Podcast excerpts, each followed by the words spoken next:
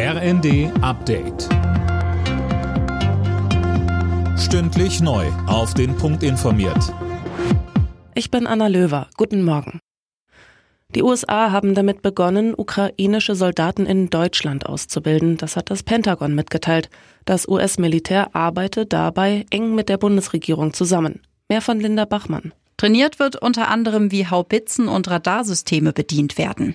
Die liefern die USA auch in großen Mengen an die Ukraine.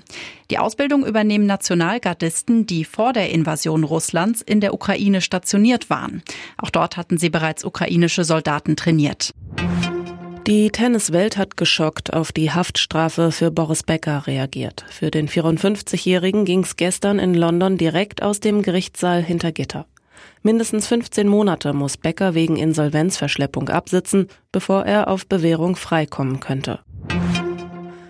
Die Reaktionen auf die einheitliche Verkürzung der Corona-Quarantäne in Deutschland auf fünf Tage fallen unterschiedlich aus. Der Virologe Martin Stürmer kritisierte die Entscheidung im ZDF. Kassenärztechef Gassen dagegen befürwortete die Maßnahme. Er setzt auf die Eigenverantwortung. Zum einen haben wir ja eine extrem hohe Dunkelziffer, das heißt, es ist ja eine Scheinsicherheit.